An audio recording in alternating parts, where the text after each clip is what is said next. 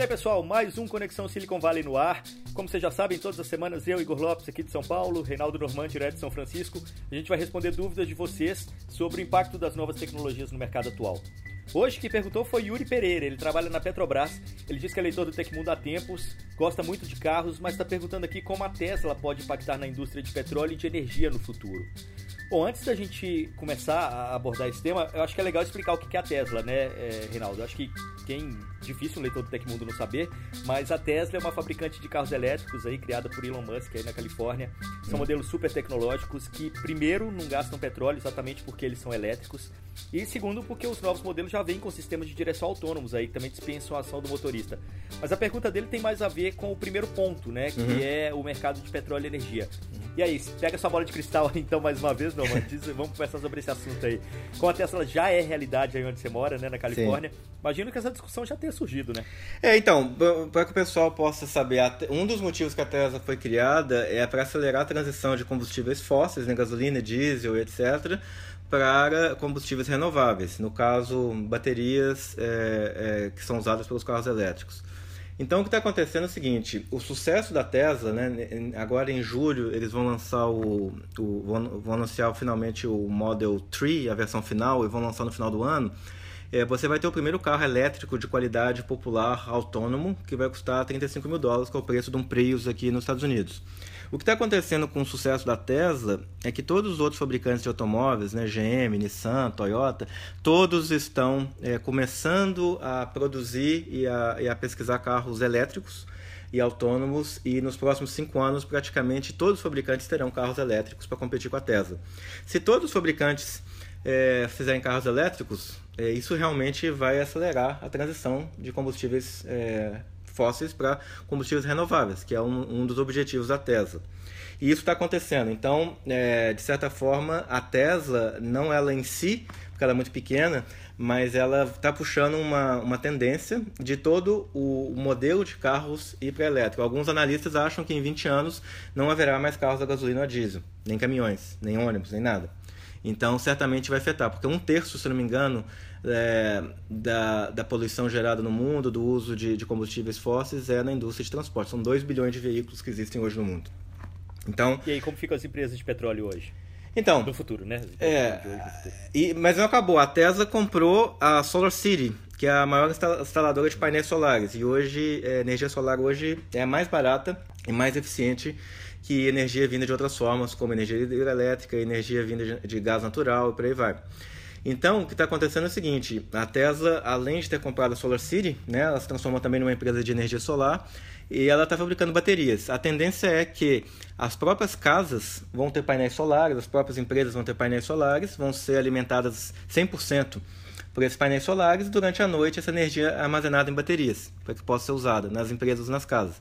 Então a tendência é que nas próximas duas décadas toda a matriz energética, pelo menos de países como os Estados Unidos, ou Singapura, ou Dubai, são países é, que se movem mais rápido, é, eles mudam de combustíveis fósseis para combustíveis renováveis, energia renovável, desculpa. Então, é, é, com, a, com, a, eficiência desses painéis solares, né, e com o custo caindo, não há mais razão de não se utilizar energia solar, porque o sol está ali, é gratuito, né? Não tem ninguém é, taxando a energia solar, ela atinge a Terra por várias horas durante vários dias, é uma questão de instalação desses painéis, que vai demorar provavelmente uma ou duas décadas. Então eu acho que as empresas de petróleo estão com problema. Se elas não investirem em energias renováveis, elas provavelmente não sairão do business, serão é, quebradas em algumas décadas. Mas tem estudos aí que dizem também que o footprint aí da produção de uma placa de energia solar é equivalente a, ao gasto energético de, de, um, de um veículo rodando é, um motor de petróleo, por exemplo. Como, como, como lidar com uhum. isso também, né? Porque se for trocar seis por meia dúzia, não vai fazer diferença nenhuma nesse aspecto. Sim. É, o que, Exatamente. O que acontece hoje é o seguinte: para produzir qualquer tipo de energia, eh, mesmo carro elétrico ou, o painel de energia solar, você ainda utiliza combustíveis fósseis. Né? Então, o que, o que muita gente critica é que, é, mesmo você criando uma, uma, fonte de energia renovável, você ainda utiliza combustíveis é, fósseis e isso, é, como você falou, tocar seis por meia dúzia. Mas o que está acontecendo é que as próprias fábricas é, vão ser autossustentáveis. Elas não mais utilizarão energia do grid, né, que pode vir de energia hidrelétrica, pode vir de gás natural ou de outros tipos de energia. é, de fontes e, e elas serão totalmente é, renováveis com painéis solares e baterias. A partir do ponto que as fábricas é, que fabricam esses equipamentos, esses carros, é, sejam assim, a gente resolveu o problema. É o que a Tesla está fazendo com a fábrica de baterias em Nevada, que chama Gigafactory. Toda a energia dessa fábrica será gerada por energia solar. Né? Então ela não utilizará é, energia do grid. Então é uma questão de tempo. Eu acho que em uma ou duas décadas a gente vai ver essa transição de combustíveis fósseis é, mudando para eletricidade e energia solar e a energia renovável vai finalmente é, ser responsável por, né, por, por, fornecer, por fornecer toda a nossa eletricidade no mundo e, e energia para os nossos carros. Inclusive energia nuclear também, que a gente não falou, mas é, uma, um processo de miniaturização de reatores nucleares que serão mais seguros, mais baratos, e a energia nuclear pode despontar como uma forma limpa e segura de, é, de substituir os combustíveis é, fósseis. Então eu acho que as, as companhias de petróleo estão, estão na água. É uma questão de uma ou duas décadas. Inclusive, muitas delas estão investindo em energia renovável, né? como a Exxon, etc. Eu acho que a Petrobras deveria seguir pelo mesmo caminho se ela quiser sobreviver daqui a algumas décadas. Tá, respondendo então diretamente ao Yuri aí que, que mandou o e-mail. Tá na hora dele procurar outro emprego? Tá na hora dele se especializar em alguma coisa?